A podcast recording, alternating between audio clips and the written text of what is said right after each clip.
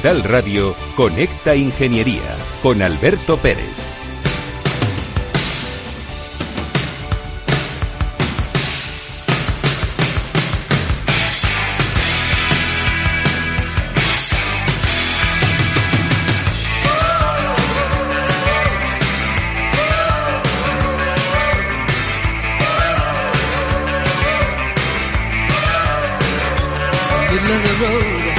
Buenos días, España. Buenos días, ciudadanos. No, no soy Alberto. Soy Juan Caro de la Junta de Gobierno de Cogitín. Eh, aunque yo soy más guapo que Alberto, todo hay que decirlo. Bueno, eso dice mi mujer. Eh, hoy Alberto nos ha fallado porque está en un atasco, que claro, en Madrid últimamente los atascos, pues eh, o los prevés con mucho tiempo o te tocan. Y bueno, pues en breve entrará, entonces, pues nada, me ha tocado a mí presentar al, invitado de hoy. Y, un tema que pues me parece muy interesante porque cuando hemos tenido eh, el desayuno, pues hemos hablado del tema de, aislamientos y, la verdad es que coincido porque en mi comunidad necesitamos todo lo que vamos a hablar hoy. Hoy eh, en el programa está eh, Luis Mateo Montoya, que es director general de Andimat. Andimat, que es la Asociación Nacional de Fabricantes de Materiales Aislantes. Eh, Luis, ¿cómo podemos mejorar la calidad eh, de los usuarios? Buenos días, lo primero, muchísimas gracias por la invitación y felicitaros por la, por la cuña musical que habéis puesto con los pretenders que, que me encanta. está bien, está bien. Eh, bueno, Andimat es la Asociación Nacional de Fabricantes de Materiales Aislantes. Englobamos a la práctica totalidad de fabricantes y comercializadores de materiales para aislamiento térmico y aislamiento acústico en, la vivienda. Y a tu pregunta, ¿cómo podemos mejorar la calidad de vida de los usuarios? Pues aislando más, mejor y lo antes posible. Muy bien, entonces todo esto vamos a hablarlo ahora, pero ahora mismo tenemos las cuñas publicitarias. Estás escuchando Conecta Ingeniería. Según sondeos realizados por colegios profesionales, las licencias registran plazos de tramitación superiores a los 18 meses. Los encuestados afirman tener sentimientos de impotencia por los retrasos inaceptables y gravosos. En eCity, las licencias ya no son un problema. Gestionamos con celeridad tu licencia o declaración responsable de modo presencial o telemático. Te garantizamos trato personalizado, seguridad y solvencia. eCity es una entidad colaboradora urbanística del Ayuntamiento de Madrid con más de 10 años de experiencia. Solicita información, tu EQ de confianza, www.ecity.es. También puedes llamar al teléfono 914514499 o visitarnos. Estamos en la calle Jordán número 14 de Madrid. Acceso por el Colegio Oficial de Ingenieros Técnicos Industriales de Madrid. ¿Quieres ser empresa colaboradora del Cogitim? Gracias al convenio gratuito tendrás multitud de ventajas para tus empleados aunque no estén colegiados, tales como descuentos en formación presencial y online, acceso a proempleo para que puedas encontrar el perfil que más se adecue a tus necesidades y aparición en nuestras publicaciones y web, entre otras. Hoy más que nunca, colaboremos juntos. Puedes llamarnos al 91 448 2400.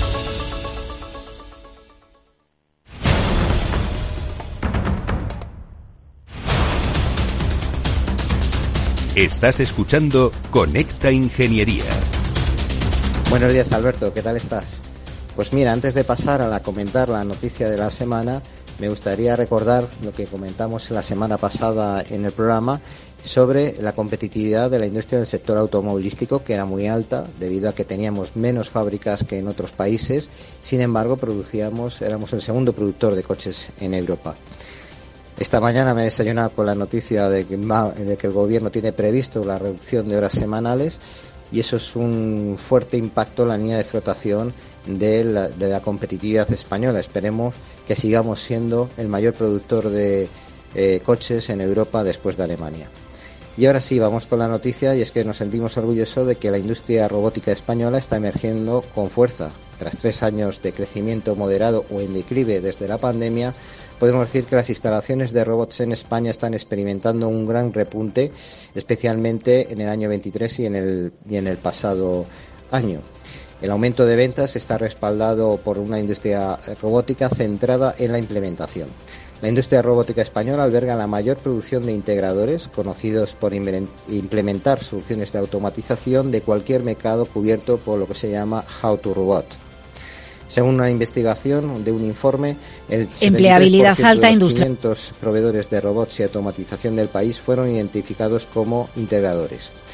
Eh, probablemente eh, la incertidumbre desencadenada por el COVID han aumentado las necesidades de soluciones de automatización e integradores capaces de atender pues a todas las necesidades inmediatas de los usuarios finales. Mientras que en España los integradores principalmente implementan robots industriales fabricados en el extranjero, la situación es muy diferente en cuanto a robots de servicios, especialmente en robots eh, móviles. España cuenta con una amplia y creciente base de proveedores nacionales que producen y exportan estos robots móviles. Prácticamente el 25% de las empresas de robótica en España se especializan en soluciones para logística y almacenamiento. Eh, el año pasado este segmento también experimentó un enorme crecimiento, ya que el número de robots eh, de servicios vendidos creció un 25% y aproximadamente el 80% de los robots de servicios fabricados en España se exportan, destacando la presencia global de la industria robótica española en este segmento. Y eso es todo, amigos ingenieros.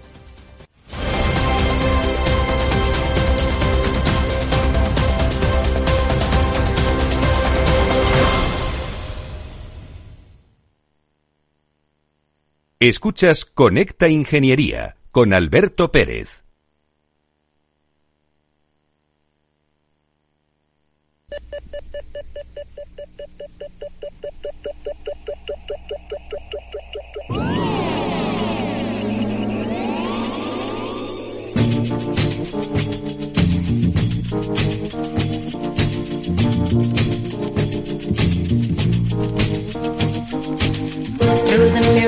My mind, time after time, I see reflections of you and me.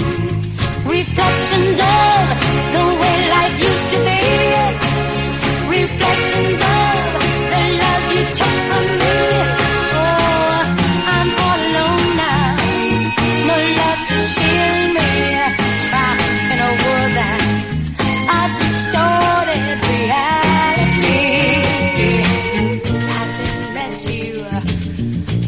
Bueno, pues eh, aquí seguimos, todavía esperando a Alberto, pero bueno, con un invitado, eh, un gran invitado. Eh, y nada, Luis, pues vamos a centrar un poquito el tema, ¿vale? Y bueno, pues yo te quiero preguntar, ¿qué papel juega eh, el aislamiento en, en, una rehabilitación de un edificio?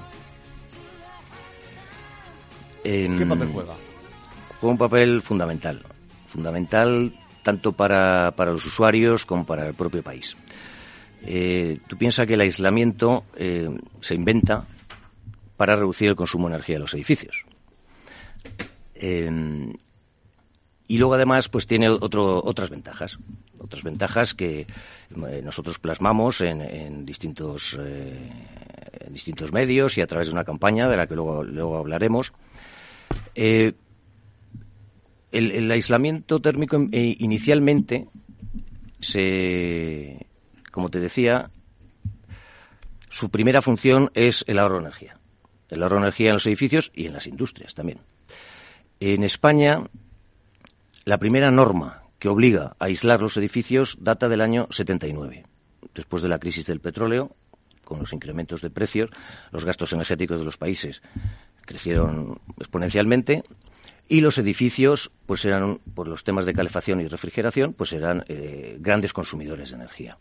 Se hace esa primera norma que se ha ido revisando lentamente a lo largo de los años, pero edificios aislados realmente en España están el 50%. Tú piensas que más del 50% de los edificios en los que habitamos son anteriores a la primera norma térmica, o sea, que no tienen este aislamiento. Entonces, el aislamiento reduce la factura energética para ti como usuario, pero uh -huh. para el país también. Bueno, Luis, vamos a meter en el debate a, a una persona que acaba de venir, que es desconocida, un tal, un tal Alberto Pérez. Eh, Muchísimas gracias, Juan, por cubrirme. Em, hay un verdadero problema en el Busbao de Madrid hoy, ¿vale? Lo he vivido en primera persona. Las noticias dicen que hay seis kilómetros de retenciones, es mentira. Hay casi 20, ¿vale? Llevo desde, yo vivo en la Sierra Segoviana y he cogido el coche a las 8 de la mañana que llegó de sobra aquí, ¿no? Pues acabo de llegar. y es una, una barbaridad. He conseguido, encima tengo coche eléctrico y está casi sin batería. Así que nada, buenos días. Eh, muchísimas gracias, Juan. Nada, Eh, nada, nada. Ya sé que eres más guapo que yo, no tengo duda. tu mujer eh, lo dice razón, con ¿no? frecuencia y demás. Y bueno, pues estas son cosas. Iba a entrar por directo a la radio, pero bueno, al final, hemos- al final hemos llegado. Luis Mateo, muchas gracias por estar con nosotros. Gracias a vosotros. Eh, es un placer tenerte. El mundo de la energía es uno de los mundos más importantes. Yo creo que es más importante, ¿no? Porque la energía mueve el universo, ¿no? Entonces, si mm, sabes que la ecuación de Einstein, la famosa ecuación de Einstein, E igual a c elevado al cuadrado eh, por la masa, pues que es una simplicidad de todo lo que es el desarrollo, viene a decir eso, ¿no? Que la materia multiplicada por la velocidad de la luz al cuadrado, pues es energía. Entonces estamos en el mundo de la energía. Entonces, el tratar de optimizar y ser efectivos y eficientes en el, en el ahorro energético es fundamental. Y vuestra aso- asociación, que es un pedazo de asociación, porque sois fabricantes de material aislante, distribuidores, etcétera, etcétera, pues hoy en día está muy de moda porque están apareciendo muchas subvenciones enfocadas directamente a, aislar los edificios, ¿no? Es decir, digamos como que le pongamos una segunda piel al edificio.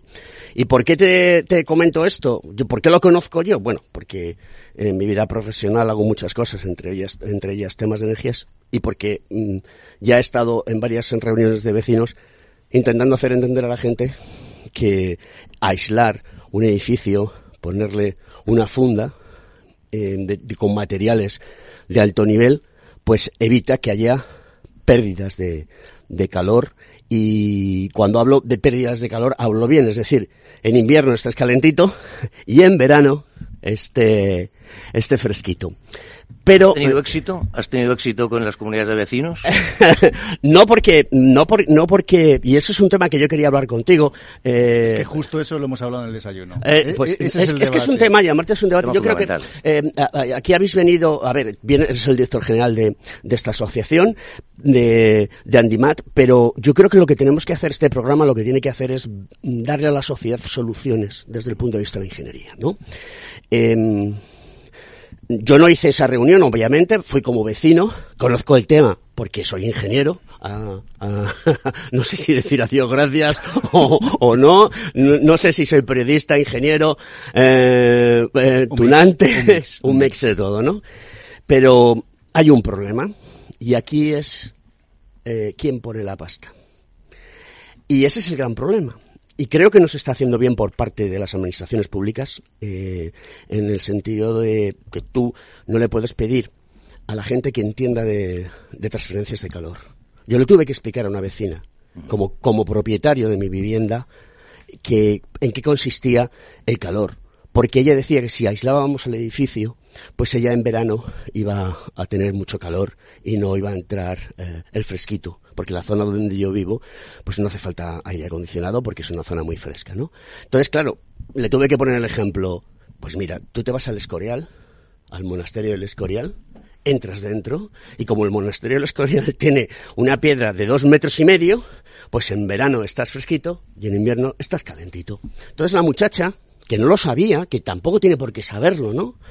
Eh, pues se dio cuenta de que era así, ¿no? Y esas son las, gra- las grandes pegas. Pero claro, si primero tenemos que hacer, esto estoy hablando de la comunidad de, de Castilla y León, que imagino que en el resto de las comunidades serán iguales. De acuerdo, no variará mucho. Si tú tienes que llegar, viene una empresa, te hace un ofrecimiento y te dice, es que hay que hacer un estudio previo que lo tiene que hacer un técnico competente, ¿vale? Y el técnico competente, obviamente, ya estaría bien que tiene que cobrar sus servicios. ¿Vale? Y entonces la comunidad de propietarios tiene que adelantar ese dinero. ¿Vale? Y una vez que se ha hecho ese estudio, se determina con exactitud cuál es el coste total de la reforma que se va a hacer, de ponerle esa funda al, al edificio, ¿no? Para que tú puedas eh, eliminar las pérdidas de, de energía, ¿no? Que esa transferencia de calor, ¿no? Pues eh, se genere. Entonces, claro, en la comunidad de vecinos salió que no.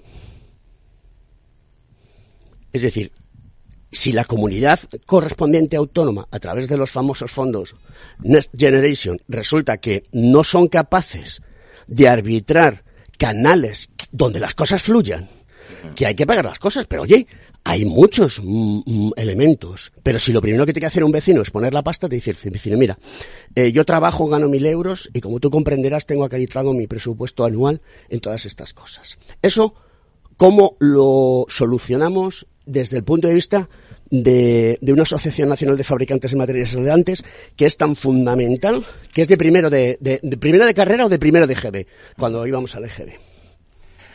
A ver, los fondos Next Generation eh, nos dan a España 140.000 millones de euros. De ellos, la mitad son eh, fondos, no diría a fondo perdido, porque no hay que justificar por parte del gobierno, y la otra mitad hay que justificarlos. Las ayudas que hay de, para rehabilitación energética de viviendas, de barrios, etcétera, y de regeneración urbana, esos hay que justificarlos a Bruselas. Entonces hay que ser muy cuidadoso con la parte del dinero. Respecto a lo que a, a la pregunta de eh, adelantar el dinero. Históricamente en España se ha, se ha rehabilitado poco y mal. Ha habido muchos programas, algunos con más éxito, otros con menos éxito. Eh, comentaba antes con Juan que nosotros gestionamos en su momento los planes Renove de ventanas, que Yo fueron me acuerdo perfectamente. y que eso Que- sí que fueron hasta no hace mucho tiempo, que además de todo, por ejemplo, eh, y pongo el ejemplo porque lo he vivido recientemente, la comunidad de vecinos se le ofreció hacer ese plan renove de ventanas, indudablemente. ha evolucionado. Nosotros lo gestionamos desde el año 2008 al 2012 y luego pues ha, ha habido cambios, etcétera. Pero bueno, ahí se abre un poco la conciencia. Pero claro, cambiar las ventanas es muy importante, pero no afecta a la gran totalidad del No, consumo. indudablemente. Luego conseguimos que la Comunidad de Madrid pusiera en marcha un plan renove de fachadas. Las fachadas son muchos metros cuadrados, eso es aislamiento puro, eso es lo que dices tú de cambiar la funda. A nosotros nos gusta decir poner un abrigo y un sombrero a los edificios y lo del sombrero es muy importante. La cubierta de un edificio es la parte más expuesta a la climatología. De hecho, el código técnico, la parte de la vivienda que, de los edificios que más hay que aislar, más espesor de aislamiento, es la cubierta porque es la que más, la, la que más sufre, ¿no? Entonces, Pero por una sencilla razón, para que lo entienda la gente, porque, como tú muy bien has explicado, está expuesta a las incidencias climatológicas, tanto de frío como de calor. E- Efectivamente. Eh, hay que aislar. Eso, y, y los fondos, lo que te está diciendo ahora, el programa que ha sacado el Ministerio de Fomento ha solucionado muchos de los problemas que históricamente tenía la rehabilitación energética. En primer lugar, hablabas de comunidades de vecinos, el tema de las mayorías. Antes se requería una mayoría cualificada, ahora no, ahora es mayoría simple. Hay más posibilidades de que salgan adelante Ya, los. ya no está lo de las tres quintas partes esas o... eh, no. Para este tema en concreto, ¿No?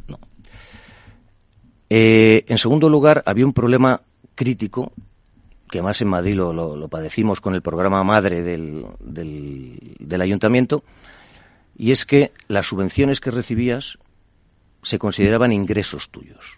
Entonces, a la hora de, la- de hacer la declaración de la renta, si tú habías tenido una subvención de 6.000 euros porque te habían hecho una rehabilitación, eso se incrementaba a, tus ingreso. ingresos.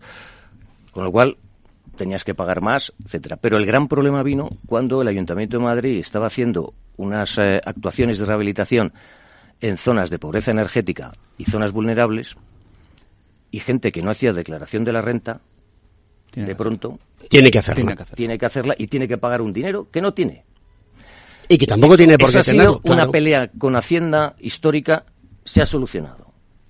Y en este programa los, los ingresos por subvención, los ingresos por, por subvenciones no, no, no contabilizan para el IRPF. Son dos temas que históricamente han sido complicados. Y, y perdona que te interrumpa, y muy importante, hasta que no te dan esa subvención no se realizan las obras.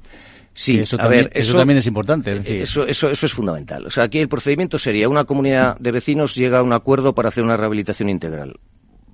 Primer mensaje importante. Si, si acometemos una rehabilitación, por favor que sea integral. O sea, yo aquí defiendo una parte que es la parte pasiva del edificio. Es la parte de la envolvente térmica. Eso le gusta mucho. Juan. La palabra pasiva le gusta mucho a Juan. la parte pasiva, que es lo que va a estar ahí siempre. No necesita reparación, no necesita mantenimiento. El aislamiento bien instalado va a estar 40 años, 50 años, la vida útil del edificio. Los equipos, como ingenieros sabemos que precisa mantenimiento, tiene una vida útil más, más, más corta, eh, reparaciones, etcétera. Eh, sería lo segundo, lo primero, la, envolvente, lo segundo, los, los, los equipos y lo tercero, la parte de renovables. Cuando una comunidad de vecinos da el ok, se pone en manos de una empresa especialista, tiene un proyecto y presenta el expediente. Lo que tú decías, ese proyecto cuesta dinero, lógicamente. Claro. Esa parte de proyecto es también subvencionable. Pero la podría pagar también la comunidad autónoma. Esa parte la, la cubre la subvención. Sí, pero la podría Sí te- pagar. ¿La podría pagar qué quiere decir? Que no hay que esperar a que nos den la subvención para que se pueda hacer un estudio, porque si no haces estudio no sabes el nivel de necesidades que tiene un edificio con su envolvente, con su abrigo, Totalmente con su funda. Totalmente. Eso es un error para mí de una magnitud enorme. Lo que sucede es que muchas empresas de rehabilitación lo que te están haciendo ahora es una oferta en la que te dicen el proyecto vale 20.000 euros, pongamos por Claro. una cifra, porque es un... o sea, Sí, sí, estoy hablando, estoy de mi, de, mi, de, mi, de mi edificio, ¿no? El mi- nosotros nos íbamos a 3 millones de euros Por una rehabilitación integral. por una rehabilitación. rehabilitación Pues ese integral. sería más costoso Tres torres, 3 millones de euros. Claro, claro, es que cuesta dinero. Yo vivo en una de las torres mm, famosas de las que hizo Jesús Gil en Los Ángeles de San Rafael. ¿De acuerdo? 3 Muy bien, millones. no, no entraremos en eso.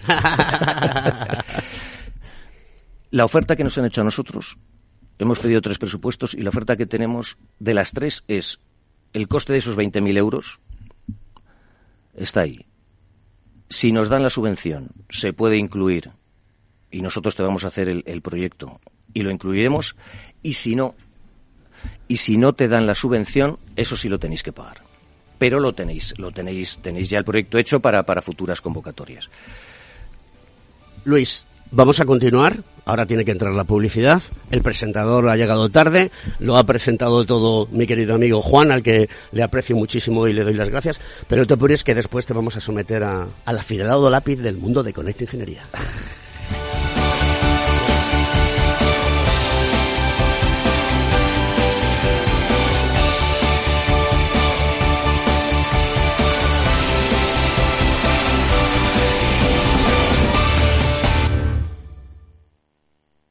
Si enciendo la radio, renta fija. Si abro el periódico, renta fija. Si entro en Internet, renta fija. Pero, ¿cómo aprovecho la oportunidad? En Renta 4 Banco te lo ponemos muy fácil. Letras del tesoro sin esperas, fondos de renta fija un clic y una amplia gama de bonos a largo plazo. Todo con la facilidad y garantía del primer banco español especializado en inversión. Entra en r4.com o en cualquiera de nuestras oficinas y no dejes escapar la oportunidad. Renta 4 Banco. ¿Quieres más?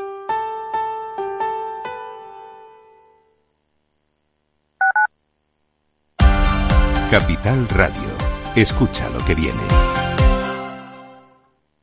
Dicen que el agua de Madrid es la mejor agua del mundo, pero ¿sabes lo que hay detrás de cada gota? Un gran equipo de profesionales que innova para evitar que gastes más de lo que necesitas, instalando contadores inteligentes en cada rincón de nuestra comunidad.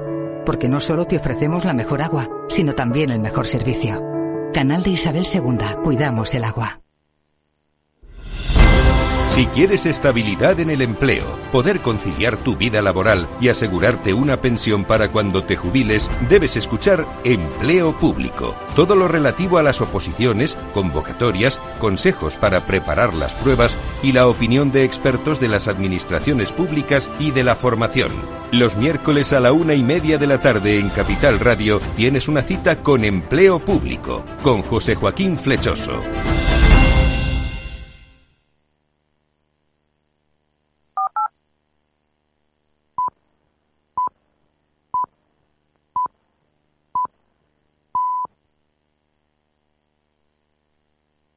Capital Radio, 10 años acompañándote.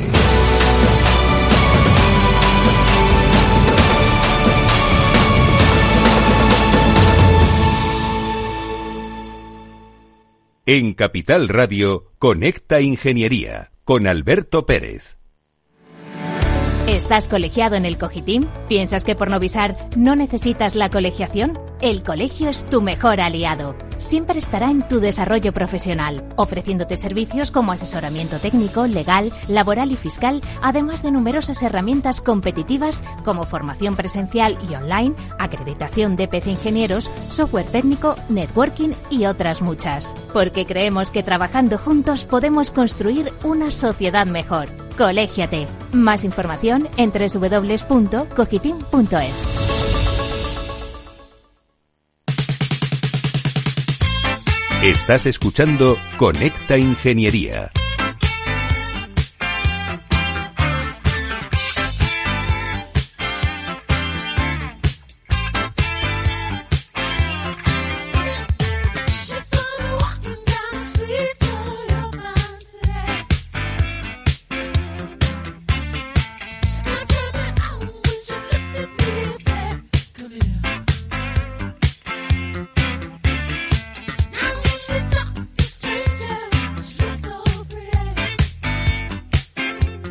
Félix, dinos de qué año es esta canción de Prince. Más o menos. Eh, a ver si lo acierto yo. Eh, Controversy es el LP, si no me acuerdo mal.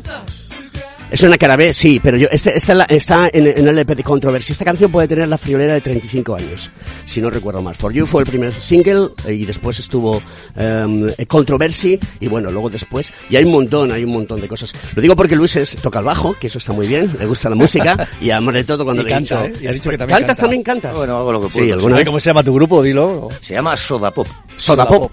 Oye, ¿y cuando tocas? Félix, eh, nuestro, nuestro gran técnico que está siempre al lado nuestro, es eh, también un, un afamado DJ del mundo de la noche y tiene sus... eh, eh, sus perlitas eh, radiofónicas con la música. Vamos a continuar, Luis. Oye, eh, esto, es, esto es muy importante, ¿no? Porque te decía, a mí me preocupa mucho porque hay, creo que hay una gran injusticia en la administración. ¿De acuerdo? Una gran estulticia. Y creo que hay que darle un, par- un poco más de, de apartado a la ingeniería, porque la ingeniería también lo que trata en todo momento es de que las cosas sean eficaces, es decir, que nos ahorremos la pasta con procedimientos cortos y sencillos y que todo sea eficiente. Volvamos a retomar el tema que estábamos hablando. Yo quiero hacer una rehabilitación integral de mi edificio, pero para eso hay que hacer un estudio. Y mi pregunta es, como fabricantes que sois y esta asociación que tenéis, eh, ¿podéis influir para decirle a la administración, Ministerio de Fomento. Mire usted, esto hay que hacerlo así, pero eh, las comunidades autónomas y los ayuntamientos tienen mucha mucha eh, eh, opinión en este tema, porque las comunidades van a repartir la, la pasta, los dineros, y los ayuntamientos pueden tener un equipo. Si no es un equipo propio del ayuntamiento, pues se saca fuera y se subcontrata, y alguien llega y hace un estudio de un edificio y se decide que eso necesita esta rehabilitación. ¿De acuerdo? Entonces, a las comunidades de vecinas, la gente no tiene que adelantar la pasta. Es la propia administración la que se paga entre ellos, que se hagan amigos las comunidades autónomas y los ayuntamientos, que es su verdadero objetivo. No, y perdónenme ustedes la expresión, me regañará alguno de, de- mi gente, no jodáis al ciudadano que está todo el día currando. De eso se trata. Una vez hecho eso, eh, ya eh, empresas de reconocido prestigio que ya están solventes en este país y que tienen esos productos hacen sus diferentes tipos de ofertas en función de la casuística de la- del edificio, ¿vale? Porque a lo mejor hay que montar andamios o a lo mejor no hay que montar andamios y todo esto dispara mucho más las cosas. Y eso hay que tenerlo en cuenta al hacer un proyecto, porque no solamente es instalación. Yo estoy convencido que se dispara a ese volumen de dinero mis edificios porque hay que montar andamios. Una altura de ocho, de, ocho pisos hay que montar andamios. Le guste a la gente o no, hay que hacerlo. Y eso cuesta un dineral. Entonces, una vez que eso ya está hecho, ¿de acuerdo? Entonces, ahora ya veremos ese dinero que se ha aprobado, lo ha aprobado la comunidad de vecinos, que se ha puesto de acuerdo con una empresa, que se ha dado para adelante, alguien tiene que financiar eso. Pero no lo puede financiar, no lo puede financiar el ciudadano. Lo tiene que financiar la entidad que corresponda a un acuerdo al que se ha llegado con la empresa que lleva a cabo realizar ese trabajo.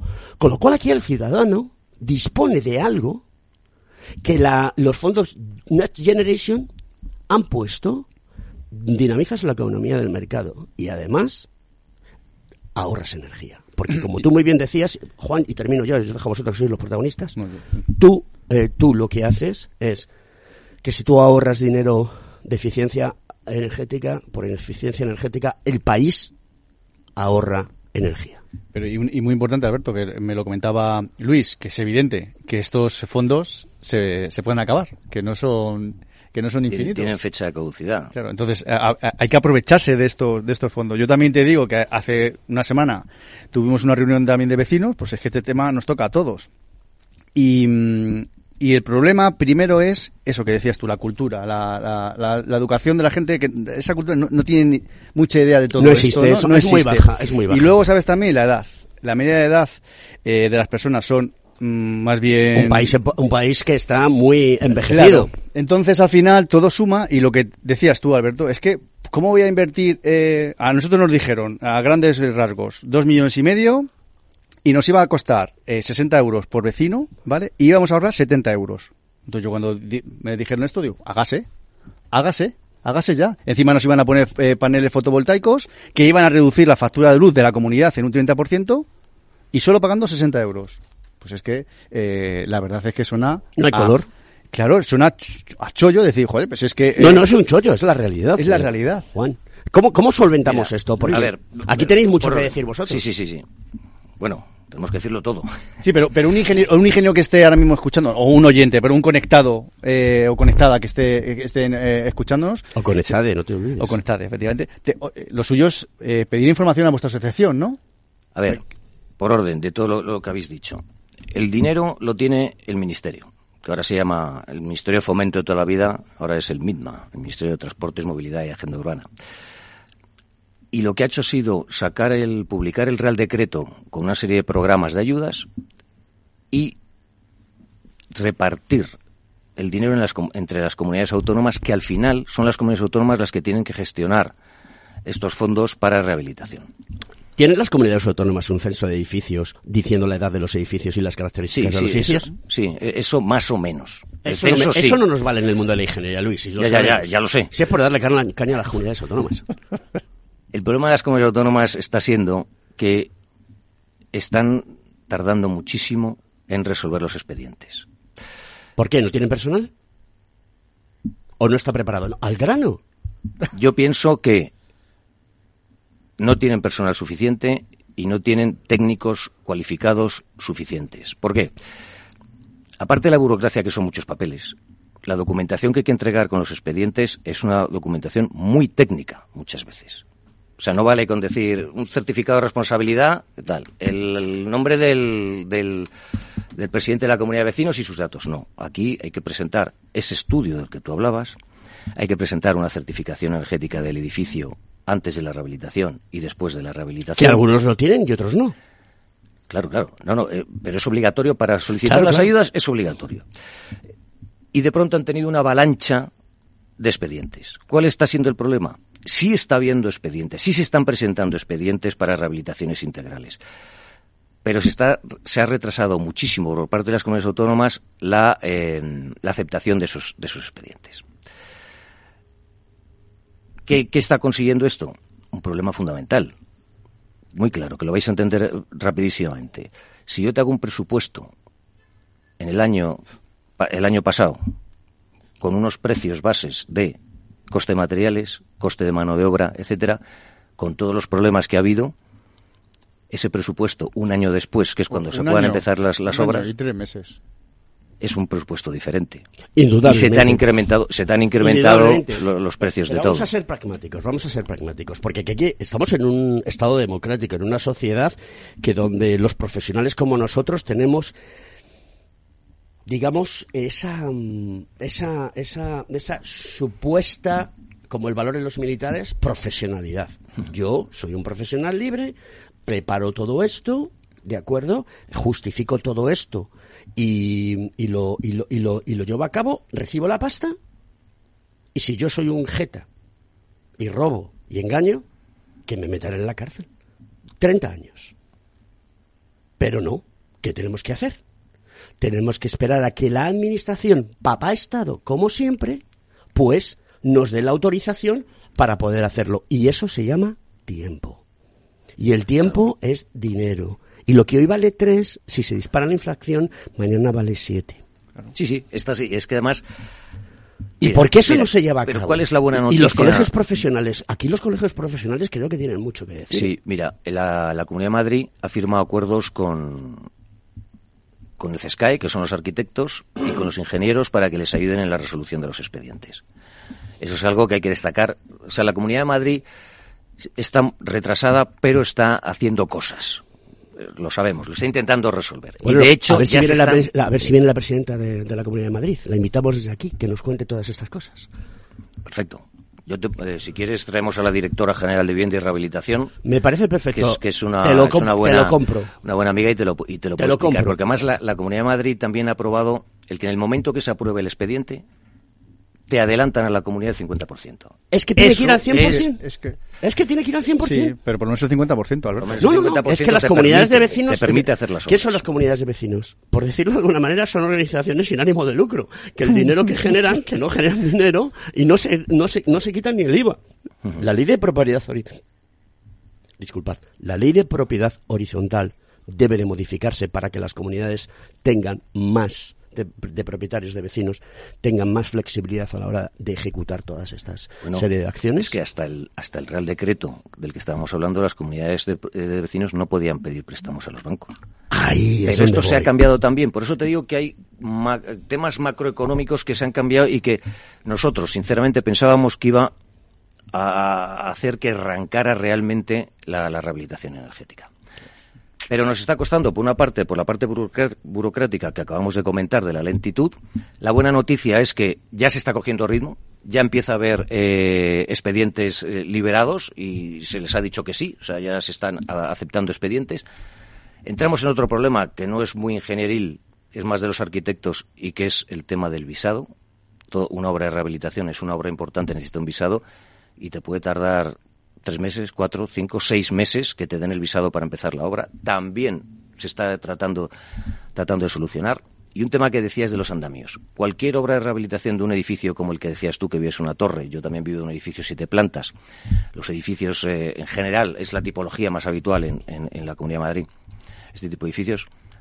Para ponerle ese abrigo del que, que hablábamos, vas a necesitar andamios. Vas a necesitar obra. La parte más costosa de ese millón y medio, dos millones que estamos hablando, es, es la mía, es la de la envolvente. Pero ¿qué es lo que pasa? Que es la que más tiempo va a estar en el edificio. Tú una vez que aísles y lo hagas bien, ese aislamiento te va a durar 40 años. Y es 40 años de, son 40 años de confort.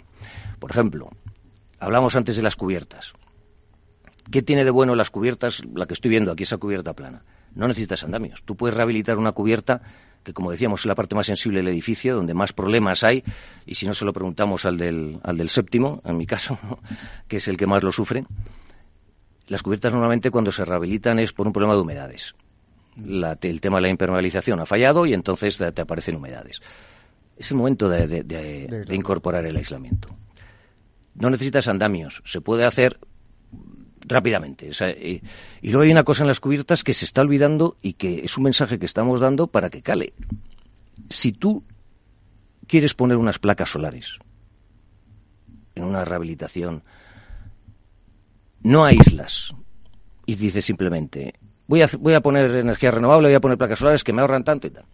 Si lo haces en una cubierta y no la has rehabilitado, estás condenando a esa cubierta a que no se rehabilite térmicamente nunca. Si te has Claro. gastado 20.000 euros, 30.000 euros en una instalación y luego dices, no, ahora quiero aislar la cubierta porque tiene poco, poco aislamiento, ¿qué hago? Tengo que levantar toda la instalación otra vez, poner el aislamiento.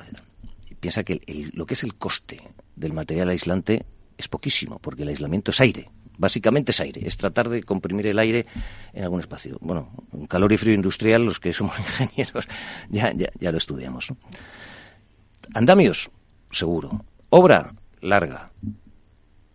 Eso no hay que, no hay que engañar a nadie. La parte más costosa, la parte de la envolvente. Si tú estás hablando de plazos de amortización, hay que tener en cuenta la vida útil de cada medida. Si tenemos en cuenta la vida útil de cada medida, la parte del aislamiento es la, la- la más rentable. Te dura los 50 años, 30, 40, 50 años, y además ese confort que has ganado, te vale, se lo vas a tener siempre. Eso permite, lo que decías antes del frío y el calor, el aislamiento lo que hace es que la temperatura del exterior con el interior se mantenga constante. Ese salto térmico se mantenga constante. Si estás fuera a 40 grados, tú dentro vas a estar a 23. Si estás fuera a menos 10 grados, tú dentro vas a estar a, a 22. ¿Qué hace eso? Confort, consumir menos energía, tener que enchufar menos. Cada vez que enchufamos un aparatito estamos consumiendo y estamos pagando. Y luego hay una cosa con la rehabilitación energética que, que hay que tener en cuenta y es la revalorización de tu vivienda. La plusvalía. Tú piensas que hay estudios, es, es complicado. El primer estudio que vi sobre lo que se podía, lo que el incremento del valor de una vivienda después de una rehabilitación integral fue de Inglaterra hace años y te hablaban de un 17%. Tú cuando haces una rehabilitación por el exterior, eh, no solo estás ahorrando energía, también estás cambiando la estética de tu edificio. Claro. Y, Y algunos son muy feos. Algunos son muy feos, efectivamente. De hecho, ahora uno de los problemas que tienen los mío, uno de los mensajes que están lanzando los, ar- los arquitectos es está bien la rehabilitación, pero por favor no os carguéis el entorno urbano, Claro, la hombre. imagen del barrio, etcétera, con, con acabados un poco, un poco extraños, ¿no? Pero eso te, te permite la. eh, ahora esos estudios que te decía se están hablando más o menos entre el 20 y el 25. Yo soy más partidario, por decirlo de alguna manera, o me creo más la cifra del 20%. Tu vivienda se revaloriza. Tu vivienda consume menos. Tu vivienda puede consumir un 50% menos. Tus equipos son eh, con, con- un aislamiento. Los equipos que tienes son mucho más eficientes. No necesitas equipos muy grandes. Al aislar, reduces la necesidad de energía del edificio. Un edificio necesita 100, pongamos. O sea, los vatios 100. que tú tienes que consumir de electricidad generada por lo que sea en una vivienda se reducen. Se Primero porque no necesitas poner mucho tiempo el radiador o poner el gas natural para quemar en un quemador una caldera de gas y que tengas un suelo radiante o un radiador. Eso es. Para que lo entienda Sí, toda claro, la sí, gente. sí, de claro. Si tú consumes 100 con un buen aislamiento por el exterior, pasarías a consumir 50. Pero esos 50 te lo puede dar los equipos ahora, las bombas de calor, que es lo que está más, más de moda, son unos equipos magníficos y tienen unos, unos rendimientos eh, fascinantes. Pero me ha gustado una cosa que has dicho mucho y es que mm, hay que empezar las cosas como se tienen que empezar. Lo primero es aislar el edificio, luego después eh, ver qué sistema de energía renovable vas a utilizar, ¿de acuerdo? Los diferentes, porque podemos llegar hasta... mm, no me sale ahora la palabra. Ah, La biomasa, la geotermia. la geotermia, ¿vale? O la biomasa, la geotermia, Sí, sí, pero sí. bueno, la geotermia, que no es muy fácil, eh, no, hay zonas en España en que no es posible, en otras sí que es posible, pero en, en otras no, necesitas mucho, mucho, mucho, inver- mucha inversión. Y todo esto está muy bien porque luego después eh, tú lo que vas a conseguir es ser eficaz y eficiente, ahorrar. Mira, la hay una directiva europea, un Y si tienes de la Unión Europea, y lo si puedes vender. lo puedes vender. Lo puedes vender a la red. hay una directiva europea que habla de, para todas estas medidas, Energy Efficiency First. Lo primero, la eficiencia energética. Lo primero, las medidas que realmente te están ahorrando. La otra, lo- el resto, o sea, lo que no es aislamiento es otra manera de consumir, mucho más eficiente, pero estás consumiendo. Al final estás enchufando aparatos. ¿Reduces el consumo? Por supuesto. Por eso lanzamos la campaña, que, que luego si quieres hablamos, de la envolvente lo primero, por esto. Habla ya de ello, que nos quedan 10 minutos. A ver, eh, está un poco relacionado con, con lo que hemos comentado antes. Nos enfrentamos a unos programas de, de ayudas y subvenciones históricos. Jamás ningún programa en España de rehabilitación había llegado a los niveles que se puede llegar ahora. Que te subvencionen un 80%. Si llegas a eso, para llegar al 80%, ya os digo que hay que hacer muy buen aislamiento, hay que poner unos equipos maravillosos y hay que incorporar renovables. Pero las empresas de rehabilitación te están dando esa- esas ofertas. Nosotros, en nuestro caso, tenemos tres ofertas y todas te hablan de un gran aislamiento, unos equipos y, e incorporar, en nuestro caso son placas, fotovoltaicas en la, en, la cubierta. Esos son rehabilitaciones integrales. Pero estábamos viendo que en muchas ocasiones se estaba primando por coste las el cambio de los equipos o que está como más de moda, parece más sostenible el tema de las energías renovables y todo llenarlo de cubiertas. y eso, es, eso es un error, porque es una cuestión de concepto. Es Claro. aislar el foco. El foco de pérdida o ganancia es lo que hay que hacer, pero esto es safety first, como... como Energy a- a- efficiency first. ¿Vale? ¿De acuerdo? O sea, tú lo que tienes que hacer es el foco.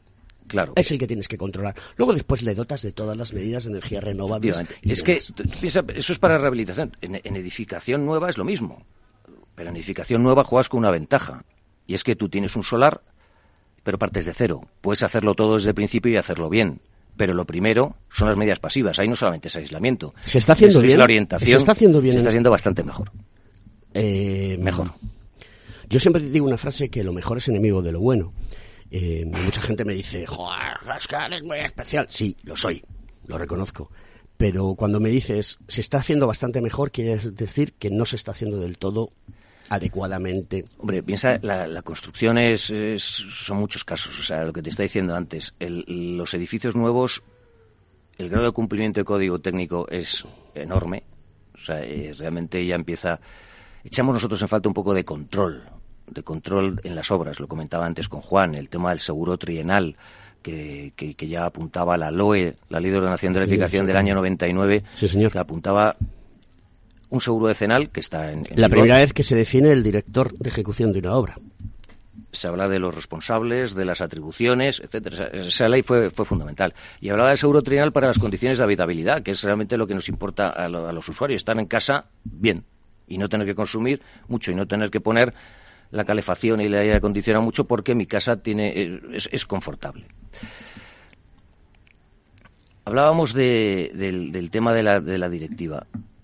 Hay otro punto que, se- que no se nos debe pasar, que es que hay un, hay un proyecto y hay, hay de que todos los edificios, o sea, la descarbonización del parque edificado en 2050. Ligamos energía con medio ambiente, con sostenibilidad. Eh, en eso también es fundamental el aislamiento.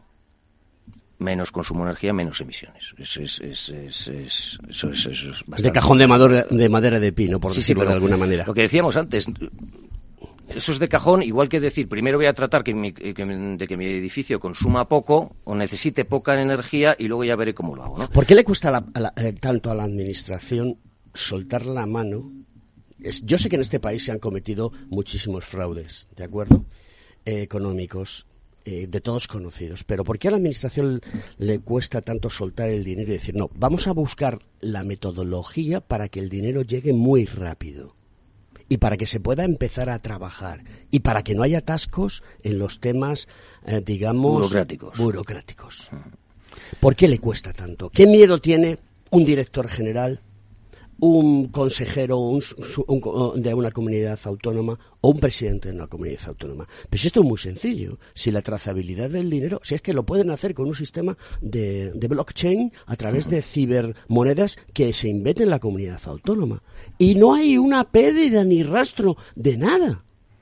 O sea, no estamos No, hablando no, no de si- billetes, no estamos sé. hablando de transacciones económicas. O sea, queda todo trazado perfectamente para que nadie tenga miedo. El problema, yo, el problema que veo con lo que dices, que estoy totalmente de acuerdo, o sea, yo veo dos problemas con, con la rehabilitación. Y, que, no arranque. Uno es el tema burocrático y la lentitud administrativa, y otro es la, falta de concienciación de los ciudadanos, que no tienen por qué saberlo, pero he hecho en falta campañas de sensibilización y concienciación a nivel general. Tienes unos fondos europeos, o sea, estos son unas campañas de, a nivel gobierno se pueden hacer campañas generales diciendo rehabilite usted porque va a tener estos beneficios. Las comunidades autónomas, lo que decías de las comunidades autónomas. Como te decía al principio, las, estos, este dinero de los fondos de rehabilitación hay que justificarlos. Y, valga la expresión, hay que cogérsela con papel de fumar. Sí, sí. O sea, tiene que estar todo justificado. Alguien me hablaba que hay que presentar 28 documentos. Muchos de ellos son, son poco, poco interesantes, pero hay otros muy técnicos. Entonces, para Hechos a manubrio. Y cuando digo a manubrio, es que tienes un PDF que rellenas. Sí, algunos sí y otros no. Por ejemplo, la certificación, el- el proyecto. Lo que es el proyecto, eso te lo tiene que hacer un, un- un técnico competente y cualificado para decirte, mira, tu situación es así. Hay una frase que me gusta mucho y es que, así como en edificación nueva partes de cero, en rehabilitación, cada casa es un caso. No hay nada, no hay Y nada o sea, no te puedes comparar ni a ese edificio ni a otro aunque sean, aunque sean, estén pare con Pero podemos llegar a decir que hay un 75% de traza común en todas las edificaciones o un 65. Lo que hay es el modelo de acometer la rehabilitación, sí, que es este. Empieza por la envolvente, luego los equipos y luego las renovables. O los equipos y las renovables a la vez, como, como, como lo quieras ver. Los problemas, los mismos. Las comunidades de vecinos, los problemas, los mismos en todas. Lo has apuntado tú, Juan. Yo, yo, a mí me ha costado Dios y ayuda sacar adelante, el- por lo menos, la aprobación de que vamos a ir a- adelante con los fondos. En tu propia comunidad. En mi propia comunidad. Pero es que es- Y, y te dirán que me- lo que me decían a mí, que es que estaba conchavado con el arquitecto. Bueno, eso, eso, eso es algo que... que lo digo porque lo digo porque estábamos hablando de cultura, ¿de acuerdo? Y, y este país es muy raro para muchas cosas, ¿eh? Es magnífico para otras, pero muy raro para otras. No hay, no cultura de rehabilitación. No hay cultura de rehabilitación y por eso te decía que las campañas de sensibilización, no tanto para ir a, temas energéticos, etcétera, que a la gente le quedan muchas veces muy lejos, no cuando te toca a ti en tu factura, pero es un tema de, de, cultura, de gente de, de, de la gente de rehabilitar tu edificio, de mantenimiento de tu, de tu edificio y luego que las comunidades de vecinos sean conscientes de las bondades que tienen estos programas, que te van a subvencionar 80%, que esto, las obras tienen que estar terminadas en 2026, que todo lo que venga después te, vas, te van a obligar. Está, viene una directiva de eficiencia energética de edificios que nos va a obligar a todos los edificios a ir subiendo de escala en la calificación, en la certificación energética. Tú piensas que tenemos el 81% de los edificios en España el 81% tiene una calificación energética que está situada en la EFG, que son las peores. El 81%. Todos esos edificios van a tener unos plazos para tener que ir obligatoriamente subiendo en la escala. Y la gente va a tener que gastarse el dinero. Y además será obligatorio para vender o alquilar. Y la gente se va a tener que gastar el dinero. Y nunca más va a haber el 80% de subvención. Yo lo de nunca más, eh, también eh, no iba a haber amnistía y la va a haber. Eh, con lo cual, lo de, de este agua no beberé nunca más. Todas esas aseveraciones axiomáticas. Que quizá haya sido que un yo poco- soy el un poco- primero que las empleo. Que, que yo soy el primero que las Alberto, empleo. lo que quiero es concienciar a la gente que lo haga ahora. Sí, ahora con sí, ya. lo sé, lo sé, pero ¿sabes quién tiene que concienciarse primero? La administración, y la administración no se conciencia. No se conciencia porque no sabe soltar la pasta de manera fluida, ¿de acuerdo? Y hay muchísimas herramientas, o sea, yo no le tengo que explicar a profesionales que lo saben cómo se tiene que gestionar el dinero. Tú tienes el dinero en un sitio y lo traspasas a una serie de entidades financieras, llegas a unos acuerdos con ellas, esto sale, eh, eh, todo el mundo cobra lo que tiene que cobrar, hay una trazabilidad, y al ciudadano al que paga impuestos, al que le suben los impuestos todos los años, tiene en su casa una eficiencia energética, de la cual se beneficia, no pasa ni frío ni calor, ayuda a que el Estado ahorre en energía y no le cuesta un duro. Gasta menos él, reduce su propia factura energética. Si esto es así de sencillo. Ahora, si ya empezamos a hablar de que si la abuela fuma, pues mire usted, ¿qué quiere usted que le diga? Sí, pero como te decía antes, el, el problema que, que hay es que el- hay que justificarlo debidamente para que luego en Bruselas no te digan que no y tengas que devolver el dinero. Entonces, todo eso lleva su tiempo. El- el- hay, un- hay una curva de aprendizaje clarísima en los temas de rehabilitación. A nosotros nos pasó con el plan Renove de Ventanas y ahora es lo mismo. Las administraciones van lentas, pero están mejorando, Alberto. Eh, Pero eso no me vale. ya lo sé, ya lo sé. Yo, no te vale, pero, mi obligación pero es como la ciudadano, como ingeniero, como eh, persona que tiene la capacidad de tener un micrófono eh, y poder transmitir a la sociedad lo que es el mundo de la ingeniería, porque estamos hablando de cosas que conocemos. Esto aquí no se vierte opinión, ¿vale? Aquí se habla de conocimiento, que es completamente diferente. Y el que no sepa lo que es la opinión, que lo mire en el diccionario de la Real Academia de la Lengua. Tú has venido aquí porque sabes. Si no, no estarías aquí. Y le estás contando a la gente lo que sabes.